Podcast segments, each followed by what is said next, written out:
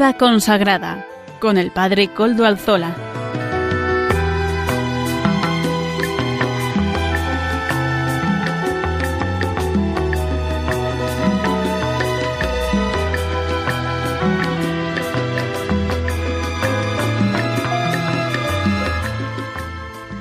Buenas tardes, hermanos, amigos, oyentes.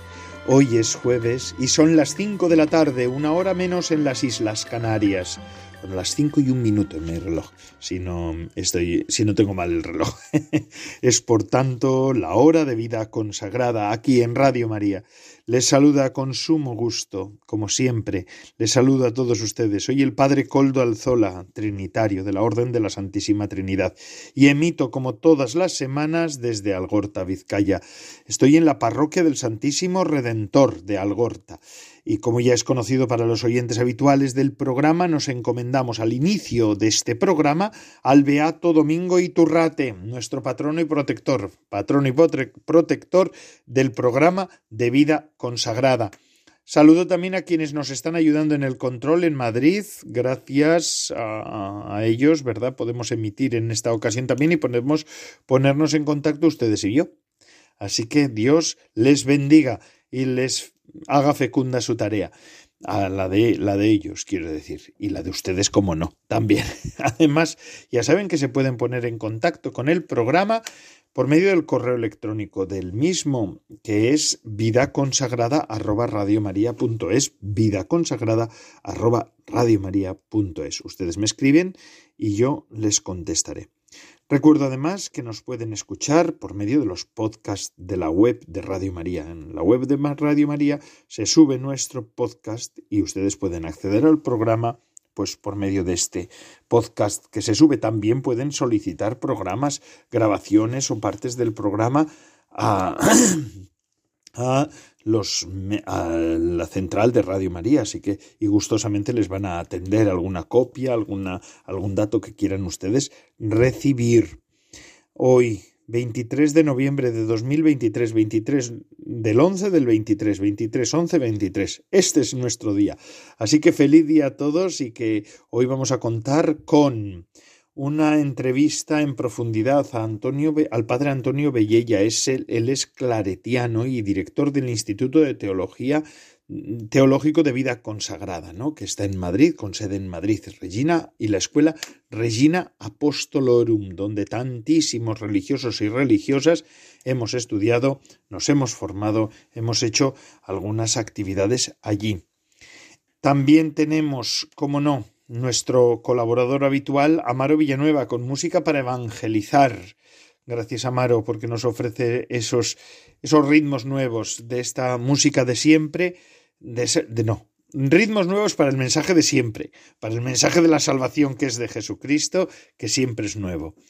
Y también la formación, animada por la comunidad de San Juan, presenta el matrimonio Lourdes Muñoz y Salvador Morillas, amigos de la comunidad de San Juan. Como ya saben, pues estos días estamos con, el, eh, con la lectura sopesada de un libro de Adrien von Speyer, que es Anquila Domini, la sierva del Señor.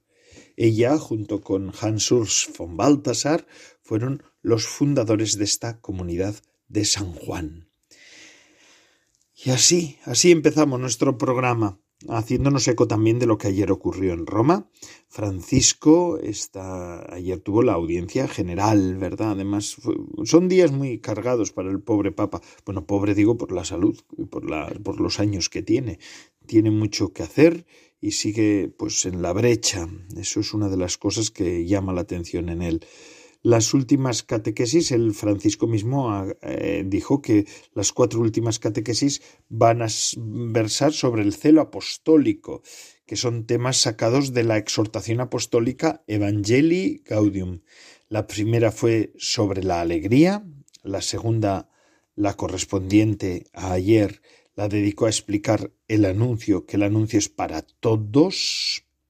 Francisco dijo que nuestra misión tiene un alcance universal, que estamos llamados a evangelizar sin excluir a nadie. saliendo de nosotros mismos y superando las barreras que nos separan, compartiendo la buena noticia con gozo y sencillez de corazón. También tuvo palabras sobre el conflicto bélico en Israel y en Palestina. Y cómo no, pues como siempre quiso orar también por la paz en el mundo. Y hablando de paz, de pacificación, hablando de injusticias, nosotros los cristianos elevamos, y en este programa lo hemos hecho en más de una ocasión, también porque es el carisma nuestro de los trinitarios, ¿verdad? De la Orden de la Santísima Trinidad, y yo a veces me hago eco, ¿verdad? Por mi sensibilidad personal, em, de los cristianos perseguidos. Cada año, pues en mes de noviembre se suele organizar, se dedica una semana a llamar la atención sobre la libertad religiosa y la persecución de los cristianos en el mundo. El punto culminante es el miércoles rojo. En algunos colegios en, Reino Unido, por ejemplo, han decidido dar visibilidad a esta campaña. esto es una cosa que lo digo yo aquí para que o en otros lugares, en otros lugares, pues también se puedan sumar a esta iniciativa. Si no es hoy, pues en otros en otros, en otros lugares, en otras fechas, ¿verdad? Pero sí es verdad, o si no es este año, pues en otros años, pues también hacer ese miércoles rojo, pues en los distintos lugares del mundo, parroquias, colegios, yo creo que es importante unirnos a esta iniciativa. El último informe de Open Doors de 2023 señaló que más de 360 millones de cristianos sufren persecución o discriminación. Esto se traduce en que uno de cada siete carece de libertad religiosa. Uno de cada siete cristianos vive su fe en medio de persecuciones, sin una libertad plena. Esto es, esto es algo que nos tiene que hacer pensar. Un estudiante de Reino Unido explica que el conocido como miércoles rojo ayuda a concienciar sobre la situación que viven muchos cristianos y, que se, a que se involucren personas de todas las edades. Es un estudiante, Matthew, eh, de St. Beda's Catholic School, una escuela católica de Inglaterra, que dice, podemos levantarnos, decir que esto no está bien, decía él. Tenemos el poder, tenemos la energía, tenemos los dones y los talentos que Dios nos ha dado y que podemos usar para concienciar sobre esto, ya sea hablando en público o con música, lo que sea sentándonos en un rincón tranquilo de una clase, rezando una oración o el rosario, es simplemente levantarse y decir creemos en esto, nadie debería ser perseguido por ello. ¿Por qué se les persigue a nuestros hermanos cristianos? Pues esto es cierto. Estas son palabras de Matthew, pero yo le digo que es verdad. A muchos estudiantes, esta semana dedicada a los cristianos perseguidos les ha ayudado a ser conscientes de las dificultades con las que viven otros jóvenes de su edad, que no pueden ir a misa o incluso persignarse en público. Mirad, a Laura es del St. Thomas Aquinas Catholic School, ¿verdad? Te hace sentir agradecido por tener la libertad de hacer estas cosas. Pero ella dice, pero creo que también te hace más compasivo y más capaz de empatizar con los que no pueden. James, de ese mismo colegio, Santo Tomás de Aquino, ¿verdad? Catholic School, porque realmente no tenemos la experiencia de estar en un lugar difícil estando en una sociedad privilegiada. Para estos alumnos y para muchos otros del Reino Unido, alzar la voz contra cualquier forma de persecución y discriminación continúa mucho después del miércoles rojo, que fue ayer. A lo largo del año seguirán organizando ventas de pasteles y escribiendo a los políticos locales para defender a quienes no pueden hacerlo por sí mismos. Bueno, pues bendito sea. Nosotros este fin de semana vamos a tener un primer mercadillo en la parroquia de aquí, del Santísimo Redentor para recaudar fondos a favor de los cristianos perseguidos, a favor del SIT, Solidaridad Internacional Trinitaria, que trabaja en la ayuda y en la cooperación humanitaria con los cristianos perseguidos. Pero vamos a tener otro más. Mm, este fin de semana va a ser aquí, en este sábado y domingo, en la parroquia del Redentor. El siguiente va a ser en la parroquia de la Santísima Trinidad aquí de Algorta.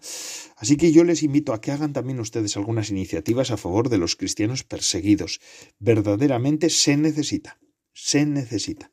Es una, una, una realidad que está golpeándonos golpeándonos. Bueno, y de todas estas cosas y de muchas más solo podemos hablar en Radio María, porque, bueno, solo, es un decir, ¿verdad? Pero mm, la mayoría de las radios pues no, no, no se hacen eco de estas cosas. ¿Por qué? Porque Radio María es diferente. Y es diferente, entre otras cosas, porque tú y yo también colaboramos, porque el empeño evangelizador de Radio María es propio de los creyentes y de los cristianos, y es propio de los que voluntariamente ayudamos. Vamos a escuchar lo que nos dice Radio María. La vida humana es una cuestión abierta, un proyecto incompleto que se puede realizar o se puede frustrar. La pregunta fundamental de todo hombre es ¿cómo se aprende el arte de vivir? ¿Cómo se realiza el llegar a ser hombre en plenitud?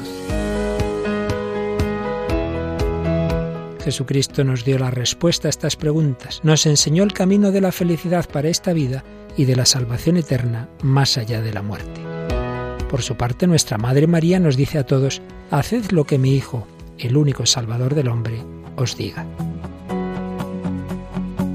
Ayúdanos a llevar este anuncio de la salvación a través de las ondas al mundo entero. Colabora con tu oración, voluntariado y donativos con la radio evangelizadora Puedes informarte de cómo hacerlo llamando al 91 822 8010 o a través de nuestra página web radiomaria.es.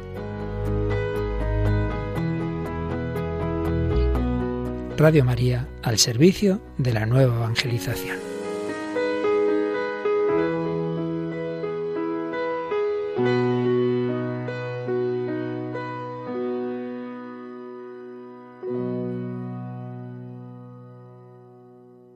Ya han oído cómo podíamos y cómo podemos ayudar también a Radio María. Esta, la radio de la Virgen, es un medio de evangelización en el momento presente, en la España del siglo XXI. Es una manera de llegar a tantos hogares, ¿verdad, Radio María? Por eso es tan interesante que nosotros podamos colaborar todos con esta radio, con la radio que es para no es de es de la Virgen pero es de todos de todos los que la oímos los que estamos aquí trabajando en ella o ayudando desde nuestro voluntariado los que están trabajando. Es una gran familia. Y como les decía al comienzo del programa hoy tenemos un invitado de altura también de altura teológica. Él es el padre Antonio Bellella que es claretiano hijo del corazón de María. Este hijo de Aranda de Duero nacido en 1965 y que ahora es profesor en el Instituto Teológico de Vida Religiosa de aquí de Madrid. Antonio Bellella es doctor en Historia de la Iglesia, eh, tiene un, un, palmarés, diríamos así, eh, de primer orden, ¿verdad? Una actividad eh, académica impresionante. No la voy a repetir toda porque es que estaríamos hablando del currículo y no de lo que viene a hablarnos hoy. Un montón de publicaciones, un montón de servicios y además Em, una actividad muy en consonancia con tantos otros eh, institutos de vida consagrada. Así que hablar mm, de Antonio Bellella es de hablar de una de las voces más cualificadas en el panorama de la teología de vida religiosa actualmente en España. Buenas tardes, Antonio. ¿Qué tal estamos? Eh, muy buenas tardes. Mucho gusto estar aquí con vosotros. Gracias, Padre Coldo, por esta invitación. Claro que sí, es un, honor para nosotros. El padre Antonio Bellella Cardiel fue durante un tiempo colaborador del programa asiduo, porque todas las semanas nos ofrecía unas, notas sobre la historia de la Iglesia. Tantos lo recuerdan en este programa de vida consagrada. Así que gracias eh, por el esfuerzo que hizo entonces y gracias porque hoy también nos sigue atendiendo en este jueves en el que seguimos también emitiendo el programa de vida consagrada. Antonio, ¿qué tal va la vida académica en el Instituto de Vida Religiosa de ahí de Madrid? Pues gracias a Dios, como suelen decir, todo funcionando. No tenemos muchos alumnos porque, por desgracia, las vocaciones a la vida consagrada eh, han descendido, como también las vocaciones a otras realidades eclesiales pero eh, tenemos lo suficiente, sobre todo mujeres religiosas, religiosos, muy interesados, muy ilusionados, con gran deseo de, seguir trabajando y de seguir sirviendo al Señor, ¿no? Eh, hay, ahora mismo tenemos eh, nueve alumnos oficiales y otros tantos no oficiales, pero que asisten al aula. Un aula con 20 alumnos, pues es un buen aula. Aparte de eso, están las otras actividades que tienen otros tantos alumnos o más, más todo lo que hacemos a lo largo del año por la formación permanente. Estamos trabajando en serio y gracias a Dios la vida religiosa nos apoya. Así es, la vida religiosa todavía tiene algo que decir en el panorama de la Iglesia, ¿verdad? Eso es una de las cosas que constatamos en este programa, en tantas entrevistas que nos hacen entender cómo va el, el, hoy de la vida religiosa. Eh, padre Antonio, además le digo que yo también tengo una vinculación afectiva con ese instituto porque un tío de mi madre, el padre Martínez de Antoñana, el padre Gregorio Martínez de Antoñana, también estuvo por esas, por ese edificio por lo menos. Yo no sé si entonces era ya el instituto o no lo era, la publicación Vida Religiosa, sé que algo tuvo que ver él también, así que para mí siempre es un lugar y una presencia y una entidad que tiene cierta resonancia para mí, personalmente quiero decir. El padre Martínez de Antoñana fue colaborador habitual de la revista Vida Religiosa por lo menos durante dos décadas, ¿no? Eh, por si acaso no lo saben nuestros oyentes, Padre Martínez de Antoñana tenía un manual de liturgia publicado que era el manual habitual en los seminarios españoles hasta la reforma litúrgica del Vaticano II. Hoy vamos a hablar del Vaticano II un poquito, pues aquí tenemos un enlace de alguien que antes del Vaticano II trabajó mucho en estos aspectos litúrgicos y eh, era muy conocido y reconocido en España y en América Latina. Vivió en la misma casa donde ahora está el Instituto de Vida Religiosa, sí. Eso es, y si no tengo mal entendido, él participó también en las primeras, en alguna de las primeras sesiones del Concilio Vaticano II, ¿verdad? Como perito. Eh, así que bueno, pues también es un, Un, gozo. Ahora, a mí no me gusta utilizar la palabra orgullo porque me, tiene como resonancias para mí un poco negativas, pero, pero es un gozo para mí ser, pues, mm, de alguna manera, por medio de mi madre, que era su sobrina, pues, eh, eh familiar y haber aportado esto también. Además, eh, Padre Antonio, con los claretianos yo les tengo afecto porque mm, su fundador, San Antonio María Claret, mm, estuvo, pasó con la entonces reina de España, Isabel II, por Lequeitio, porque Lequeitio, el pueblo donde yo me he criado, ha sido mm, eh, y fue, fue más bien, ahora no, fue eh, eh, localidad de veraneo real en aquella época, ¿no? Con Isabel II. Así que también, también por allá, en, el monasterio de las Dominicas de Lequeitio, se recoge en su libro de crónicas, eh, se recoge la visita de San Antonio María Claret en, en aquella localidad vizcaína. Bien, por oficio le correspondía acompañar a la reina, porque al ser su confesor estaba obligado a, atender a sus necesidades espirituales. Pero él no iba a los actos oficiales eh, más allá de aquellos exclusivamente protocolarios en los que se requería la visita de los, la presencia de los cortesanos. Mientras la reina iba a sus actos oficiales, el padre Claret eh, pues predicaba a la gente, confesaba, visitaba los conventos, se acercaba a los hospitales o a los orfanatos verdaderamente convirtió esa visita de la reina, que fue una visita programada varias veces por las distintas regiones de España, en una campaña misionera. En alguna de sus visitas, en un día, no paró de predicar. Él empezaba a predicar y iba de convento en convento, de parroquia en parroquia, comunidad en comunidad. Estamos en un tiempo muy distinto al nuestro, ¿no? En los años 50, 60 del siglo XIX, donde en las ciudades una visita de la reina y de su confesor era un acontecimiento tan grande como puede ser ahora pues qué sé yo, la victoria de la selección española, ¿no? Tenía verdaderamente una repercusión inmensa sobre la gente sencilla y todos acudían, todos, sí. Qué bueno, qué bueno.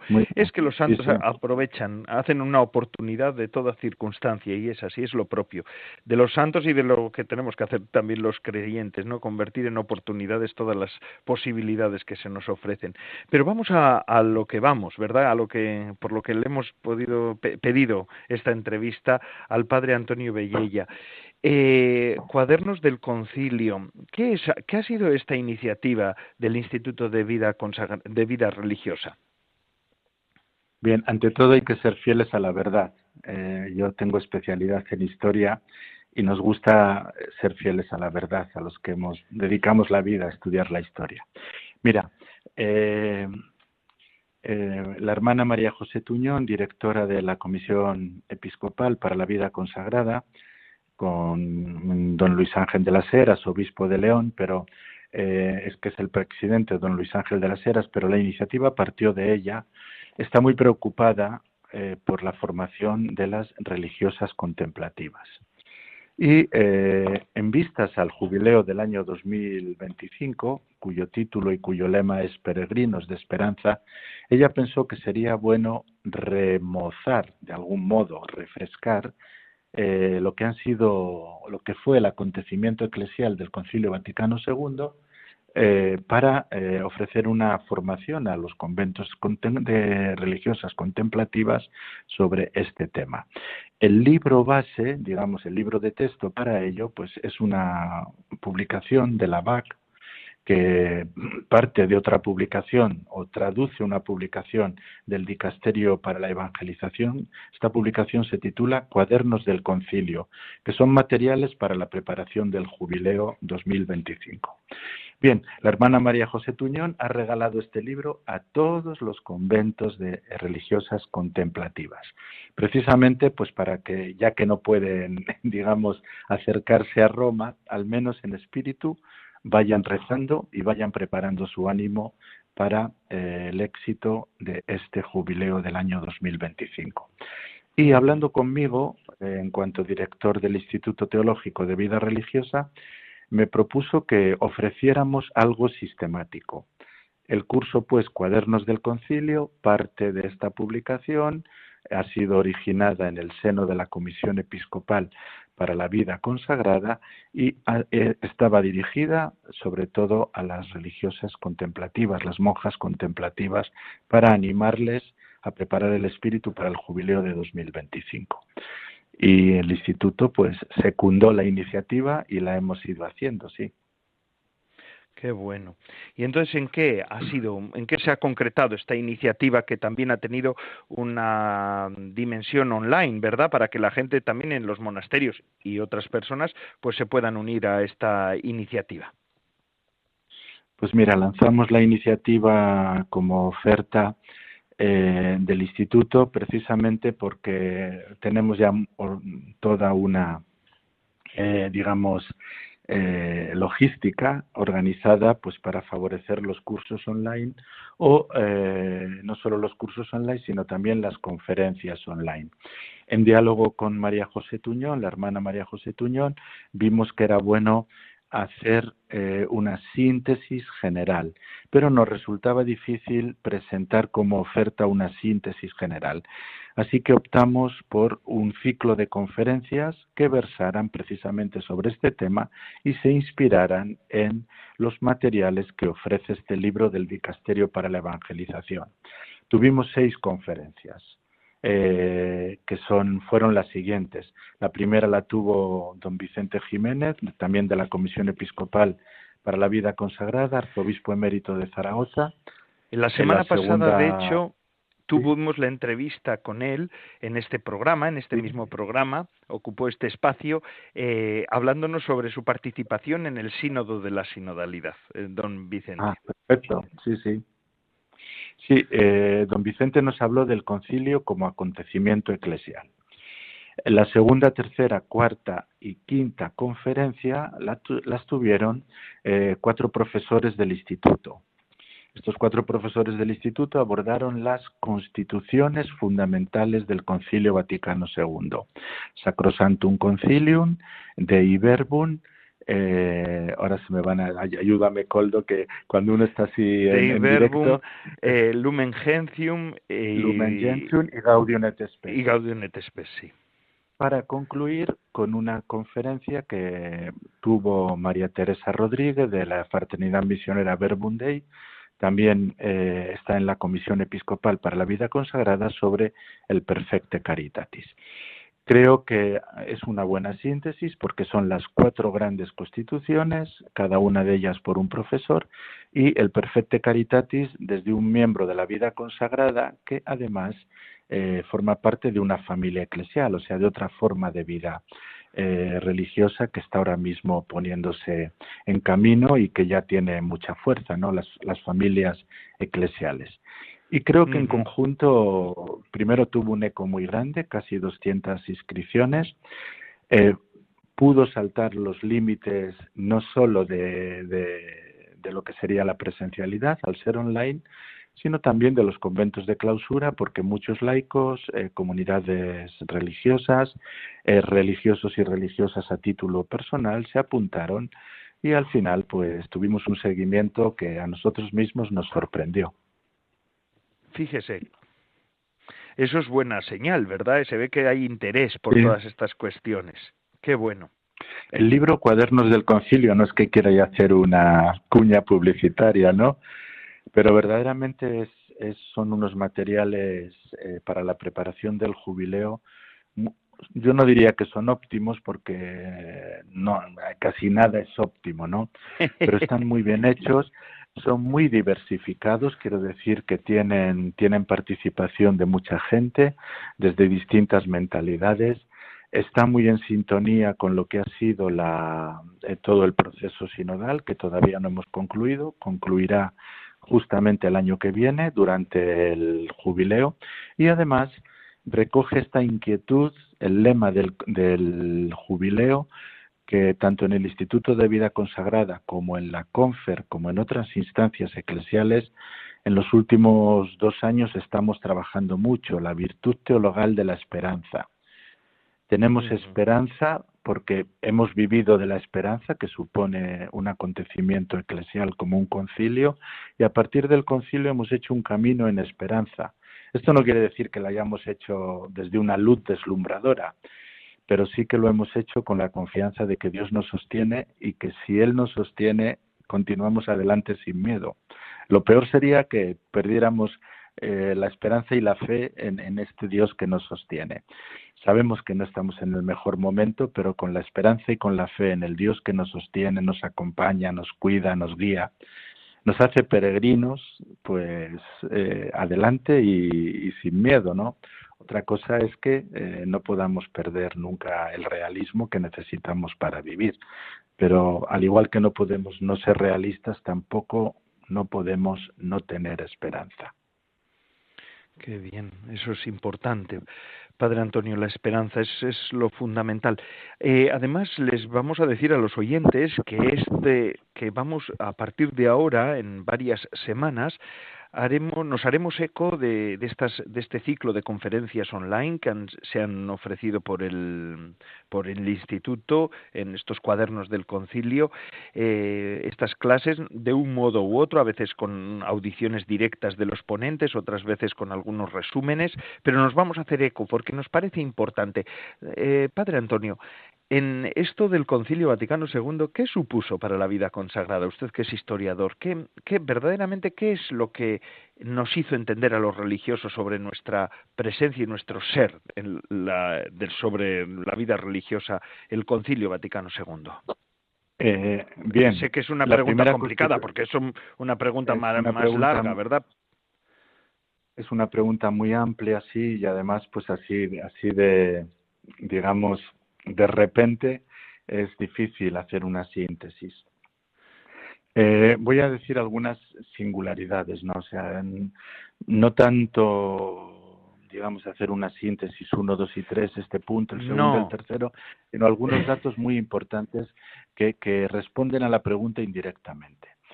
El Concilio Vaticano II es el primer concilio en la historia de la Iglesia que eh, se ocupa específicamente y expresamente de la vida consagrada.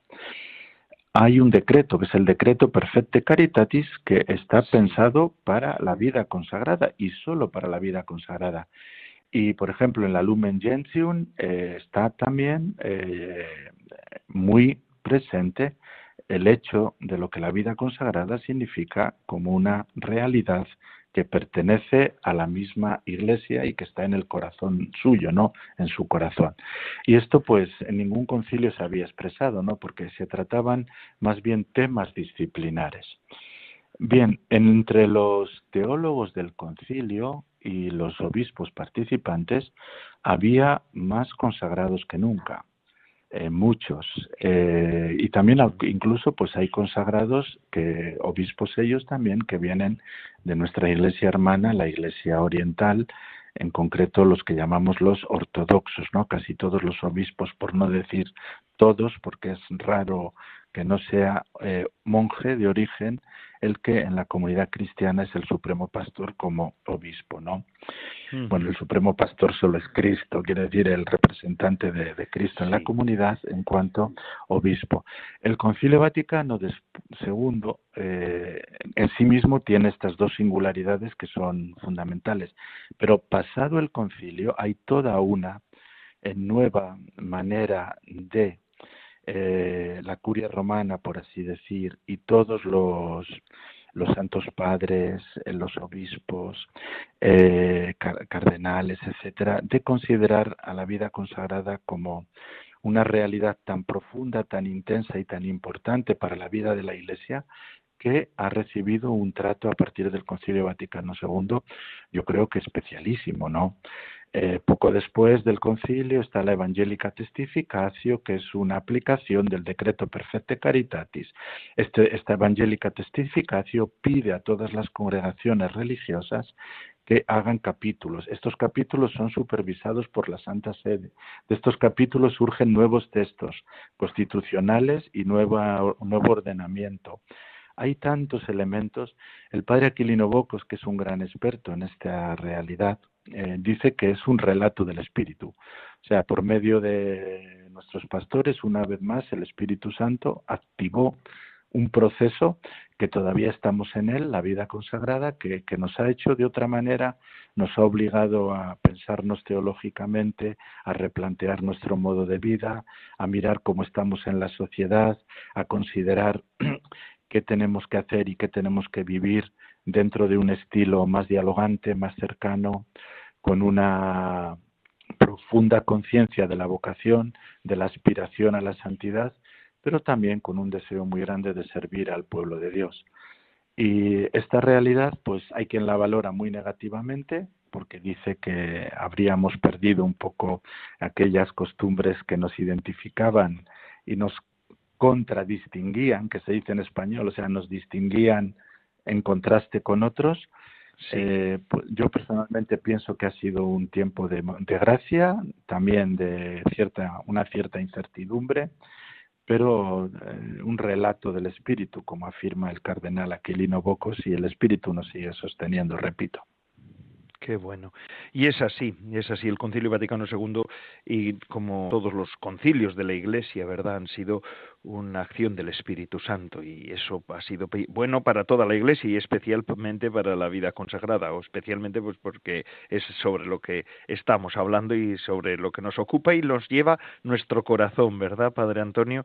Porque si algo tiene de bueno ser religioso es que esto es entra tan al fondo de las personas que que la remueve y que verdaderamente se convierte en una pasión. En este caso para usted sí, porque se ha dedicado además al estudio de, de la vida consagrada y se lo agradecemos en nombre, yo se lo agradezco en nombre de todos los consagrados, de todos los religiosos, ¿verdad? Que haya podido entregar su vida también a esta investigación y ofrecernos así cauces para poder reflexionar, para poder saber, para poder discernir en estos momentos que son complicados para la Iglesia, pero para el mundo también, ¿verdad? Porque estamos en un momento de incertidumbre generalizada, creo yo. No sé si usted conviene conmigo en esto. No, totalmente, totalmente. Bien, eh, hay quien dice que más que incertidumbre es volatilidad. Estamos sí, como si no hubiera es un poco, son complementarias las dos expresiones, las dos palabras, incertidumbre y volatilidad, ¿no? Como si no hubiera nada firme sobre lo cual eh, asentar nuestros pies y esto pues nos hace sentir que, que, tampoco hay nada claro y nada cierto hacia lo cual aspirar, ¿no? El horizonte y la base nos faltan. Eh, o nos faltan o no sabemos cómo cómo interpretar todo lo que pasa a nuestro alrededor que nos deja bastante perplejos. El Evangelio ofrece en esto muchísimas, eh, muchísimos criterios, bueno, unos cuantos criterios muy sencillos, lo ofrece por medio de relatos, por ejemplo, construir sobre roca, construir sobre arena, por ejemplo, trabajar eh, en, lo que es las la pequeñas semillas, cuidar mucho a los más humildes. Hay un montón de realidades que aunque parezca que en medio de esta volatilidad y incertidumbre no existen, sobre todo los religiosos hemos apostado por ellas, ¿no? Eh, y como veríamos en el Evangelio de ayer, como veíamos en el Evangelio de ayer, poner nuestros talentos a producir. Eh, fijaos que a mí me llamó mucho, me llama mucho la atención que aun siendo cinco talentos y recibiendo un premio equivalente, o sea, hasta tener diez, el texto dice el que ha sido fiel en lo poco. Todo es poco, los cinco, los dos, el uno, todo es poco. No es que el que recibe menos reciba menos, todos recibimos poco. Pero eh, eh, la clave está en, dejarse tocar por el Espíritu y, en medio de la realidad que vivimos, que es de penumbra, acercarnos al trabajo del Evangelio, los duros trabajos del Evangelio que dice San Pablo. Esto es lo que han querido nuestros fundadores y creo que merece la pena releerlos, escucharlos y aprender de ellos, que también han interpretado el Evangelio y son bases firmes para vivir según la voluntad de Dios. Así es, Padre Antonio, es un gozo poder hablar con usted, siempre tan interesante y tan sugerente. Muchísimas gracias. Y ahora vamos a, además, durante estas semanas, con usted, vamos con usted porque fue el que dirigió todo esto eh, y con Sor María José Tuñón, pues vamos de la mano de ustedes, vamos a ir viendo poco a poco eh, todo lo que lo que nos han aportado estos teólogos, estas teólogas y va a ser para bien de, este programa y se lo agradecemos. Les agradecemos que nos den estas oportunidades y estos medios de, reflexión y de y, y de formación. Así que muchísimas gracias, de verdad. Con muchísimo gusto. Gracias a vosotros. Y otro día te, le llamaremos también para que nos hable de otros temas, porque hay muchos temas aquí en la vida religiosa y usted siempre es una, una voz sugerente para este programa. Así que si tiene el teléfono abierto, le volveremos a hacer alguna llamada. Pues a su disposición, porque se trata de eso, ¿no? Se trata de que cada uno comparta el don que ha recibido para la edificación de todos. Y yo así no quiero edificar a nadie, me da, me da un poquito de vergüenza porque soy como todos los que estamos oyendo el programa, soy una persona que busca a Dios y que intenta caminar según su voluntad. Pero cuando uno ha recibido tanto, no tiene más remedio que reconocerlo y compartirlo. Muchísimas gracias, Antonio Bellella Cardiel, que es hijo del corazón de María, claretiano. Gracias por estar con nosotros y por atendernos. Y a ustedes, queridos oyentes, les dejo ahora con la siguiente sección del programa, Música para Evangelizar, que nos la ofrece a Amaro Villanueva, que es laico. Aquí es que todos estamos en el mismo barco, que es la barca y es el, transatlántico de, de Pedro, ¿verdad?, que nos lleva hacia la vida eterna. Así que vamos a escuchar este Música para Evangelizar. Adelante, Amaro.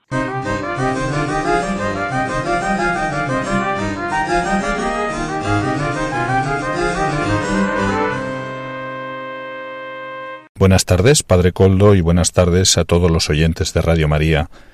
Hoy, en la sección de Música para Evangelizar, escuchamos la canción titulada La oración, de Carlos Fones. Lo escuchamos.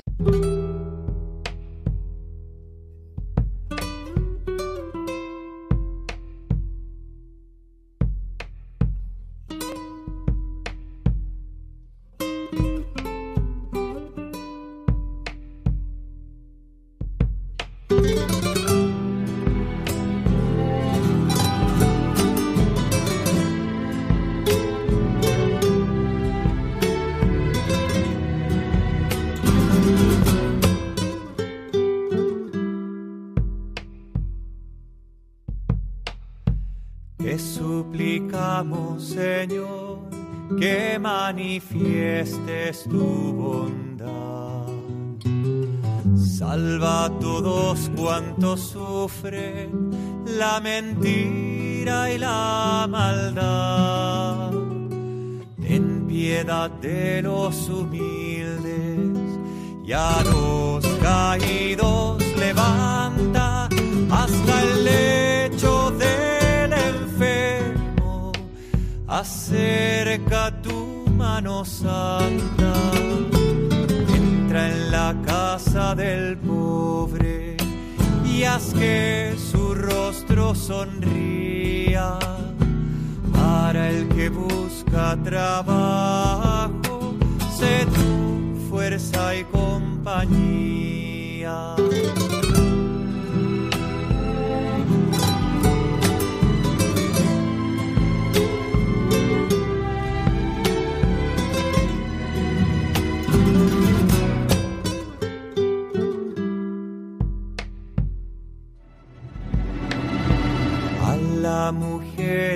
Afligida, dale salud y reposo.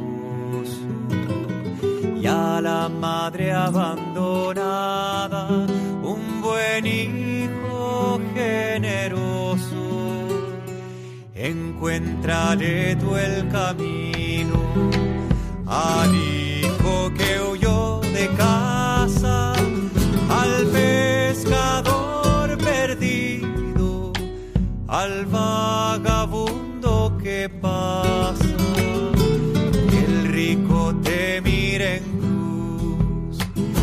sus hermanos regale que no haya odio ni envidias entre tus hijos iguales.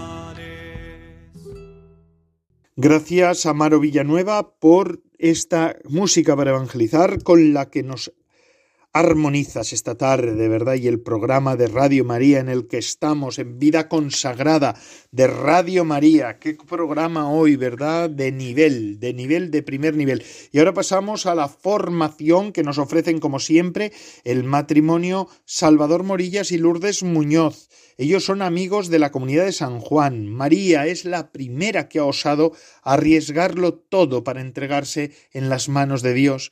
Nos guía en este viaje que hacemos todos juntos para plasmar todo nuestro ser para que sea conforme al sí que ella pronunció al ángel. Son lecturas del libro Anquila Domini de Adrien von Speyer, eh, la sierva del Señor se llama Anquila Domini. Ella junto con Hans Urs von Balthasar fundaron esta comunidad de San Juan. Vamos a escuchar lo que nos dicen en esta ocasión también en este espacio de formación. Buenas tardes, bienvenidos al programa semanal de formación animado por la comunidad San Juan, un instituto secular cuyos patronos son San Juan Evangelista y San Ignacio de Loyola. Presenta el matrimonio Salvador Morillas y Lourdes Muñoz. Buenas tardes a todos. En este tiempo ordinario vamos a seguir con el evento que funda nuestra fe, la Encarnación, siguiendo las huellas de María, la Madre del Señor, a partir de la luz del sí, con el libro Anchila Domini, la sierva del Señor, de Adrien von Speyer. Para situarnos, la pasada semana vimos los sentidos de María están abiertos para Dios sirven para comprender mejor a Dios, sirven para mayor honor y glorificación de Dios. Hoy meditaremos sobre los siguientes asuntos. Poner en las manos de Dios el sentido y el fin de nuestros sentidos. Lo que los sentidos de María captan es don del Padre. Los sentidos de María son transparentes hacia Dios poner en manos de Dios el sentido y el fin de nuestros sentidos. María pone en manos de Dios el sentido y el fin de cada uno de los actos de sus sentidos. Estas palabras que acabamos de oír nos plantean el interrogante sobre el sentido y el fin de cada acto de nuestros sentidos. En nuestra vida diaria nuestros cinco sentidos son el medio a través del cual entramos en contacto con el mundo, o con el cual éste entra en contacto con nosotros. Nos llegan informaciones, estímulos más o menos complejos. Lo que se nos dice aquí es que nuestra capacidad receptiva, a través de los cinco sentidos, no es simplemente algo pasivo, sino que es un acto con características propias que dependen de cómo hemos sido creados en nuestra historia y misión propias. Ahora bien, estos actos tienen, entre otras cualidades, un sentido y un fin. Ambas cosas María las pone en manos de Dios, y nosotros somos invitados, siguiendo sus huellas, a hacer lo mismo, sin querer tener una visión de conjunto sobre cada uno de ellos. Esto presupone, por nuestra parte, un salto de confianza en Dios, tal como lo tenía la mujer de Nazaret. Lo que los sentidos de María captan es don del Padre. Por eso sus sentidos son un espacio abierto en el que Dios puede anunciarse en todo momento. Ellos están preparados para el ángel. Considera sus sentidos como dones dados en préstamo por el Padre, de modo que en todo lo que ellos captan, ella reconoce siempre de inmediato el don del Padre. En estas palabras notamos, en primer lugar, que los sentidos, como María los posee, son un espacio abierto. ¿Qué significa esto? Bueno, primero, no son un espacio cerrado, es decir, sin contacto con el exterior.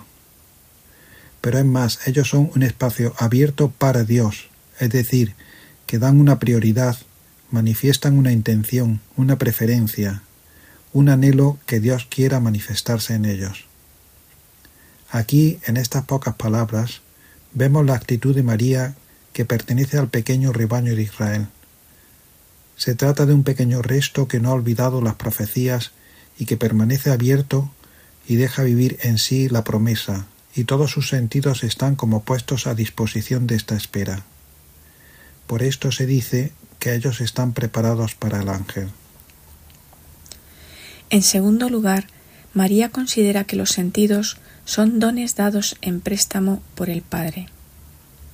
Se trata de una actitud profundamente agradecida, que es lo que caracteriza al cristiano en su esencia. Nosotros sabemos bien, como seres creados, que todo lo debemos a nuestro Creador, que sin Él no estaríamos aquí, y tampoco sin nuestros prójimos, primeramente nuestros padres que nos han obtenido nuestra existencia en obediencia al mandamiento del Creador. Y este Creador es también Padre, como el Hijo nos revela. Y aun antes de que el Hijo nazca de la Virgen y empiece a hablar, de que con su vida nos manifieste el don viviente del Padre que Él es, ya María reconoce en todos sus sentidos y en todo lo que ellos captan un don del Padre. Así que el don con la D mayúscula, cuando viene, ya viene en una persona que quiere captar esto. Un don del Padre, sin poder imaginar que este don que ella está dispuesta a coger será el don por excelencia, el Salvador, y no sólo para ella, sino también a través de ella para toda la humanidad. Los sentidos de María son transparentes hacia Dios. Escucha y ve al ángel, pero al mismo tiempo sabe que lo que la hace capaz de verlo y recibirlo es algo que Dios ha depositado en ella, por tanto, algo que le deja ver a Dios mismo en el ángel. Y así como sabe que en el ángel acoge a Dios, también comprende que lo que el ángel recibe de ella lo toma únicamente para pasárselo a Dios. Para ella, él es quien porta el mensaje de Dios, por eso también transmitirá a Dios su mensaje. Con este texto pasamos a algo más mariano, por así decirlo, la transparencia hacia Dios de los sentidos. María escucha y ve al ángel, y este escuchar y ver no son para ella sentidos solamente suyos. No, se da cuenta que son el fruto de un don de Dios, y como este don es divino, sabe que hay en ello una apertura a Dios, sabe que el don le deja ver a Dios mismo en el ángel. Hay entonces como una transparencia de los dones de Dios en el donante que hace, como en este caso, que el donante se pueda vislumbrar en el mensajero. Y esta transparencia no se limita a un vislumbrar, sino que se extiende al mensaje mismo de Dios en los dos sentidos. María acoge a Dios en el ángel y Dios acoge el sí de María donado al ángel. Y así terminamos por hoy nuestra lectura y comentario del libro de Adrien von Speyer, Anchila Domini, la sierva del Señor. Este libro, de donde son extraídas las meditaciones que acabamos de escuchar, se puede descargar en la página web baltasarespayer.org apartado Publicaciones. Les esperamos el próximo jueves para seguir con las contemplaciones marianas de Adrien von Speyer. Les saludan Salvador Morillas y Lourdes Muñoz. Buenas tardes a todos.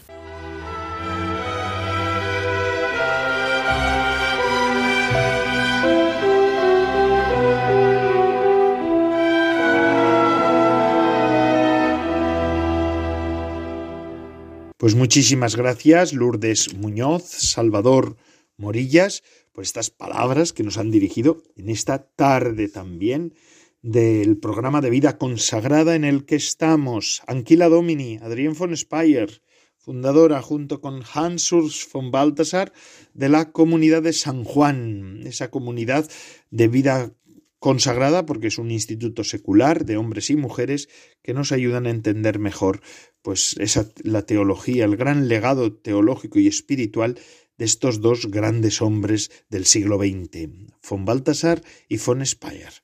Pues gracias, muchísimas gracias. Y ahora continuamos ya para acabar, ya no nos queda mucho para acabar en el, programa de hoy, pero antes de marcharnos me gustaría hacer una pequeña mmm, reflexión sobre una de las dimensiones de la vida consagrada, eh, especialmente de la vida religiosa, ¿verdad? Que es la vida común. Ved qué dulzura, qué delicia convivir los hermanos unidos. Lo canta el Salmo 132. Este salmo, este versículo del Salmo 132 podría constituir la norma de la vida común.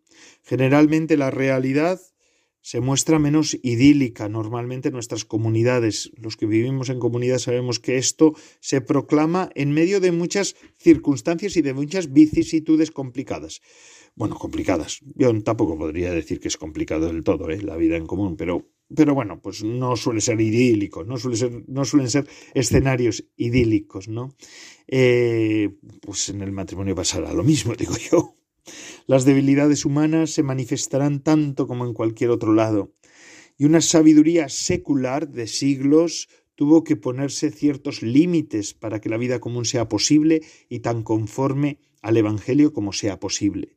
Quien no ama a su hermano, nos dice Jesús en el Evangelio de Juan, eh, no, perdón, es una, la carta al, del apóstol San Juan, dice, a quien ve no puede amar a Dios a quien no ve. Encontramos aquí un camino delineado para aprender a amar a Dios, no de palabra y de boca, sino de verdad y con obras, dice el apóstol San Juan en su primera carta.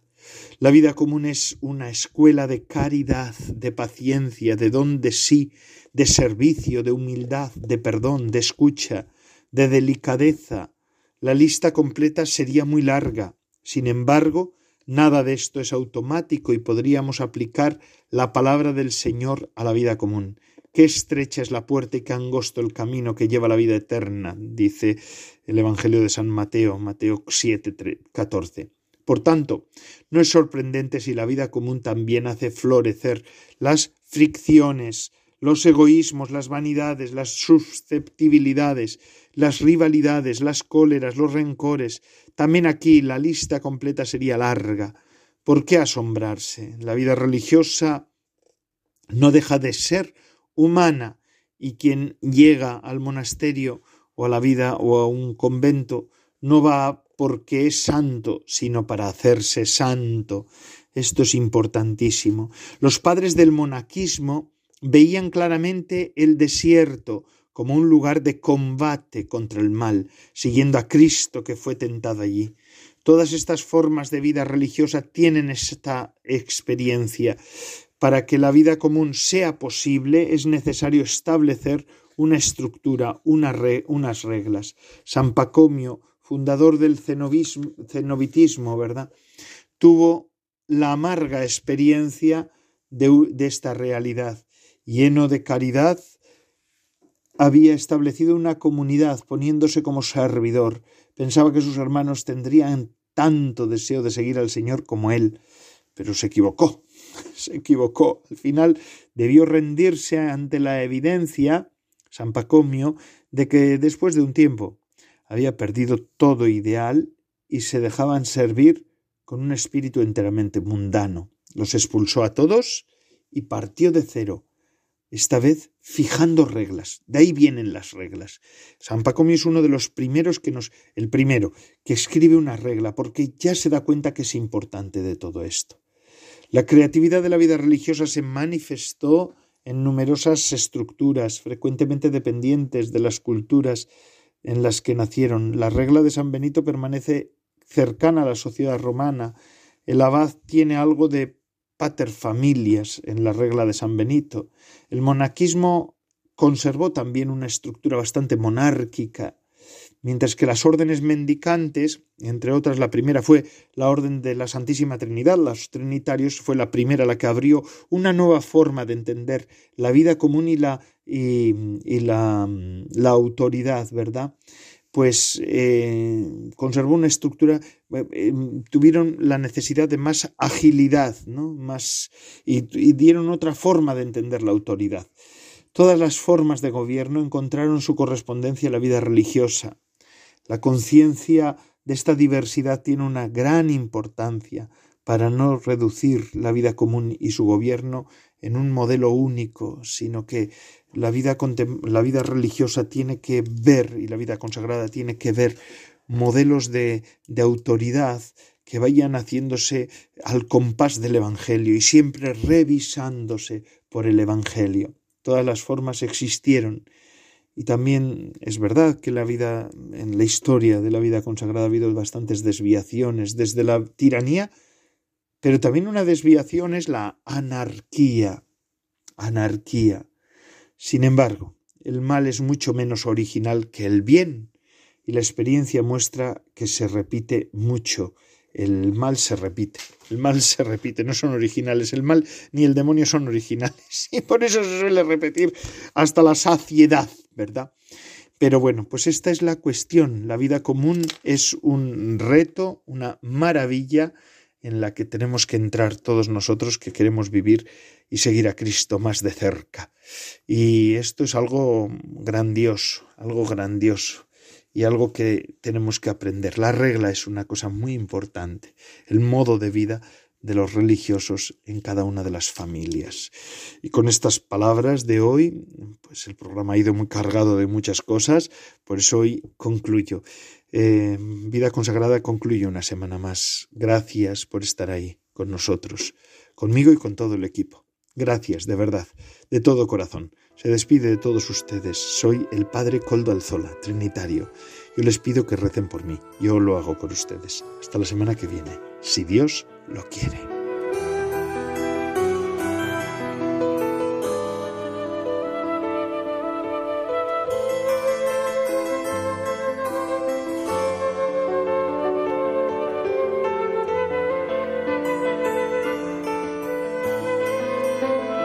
Vida consagrada con el Padre Coldo Alzola.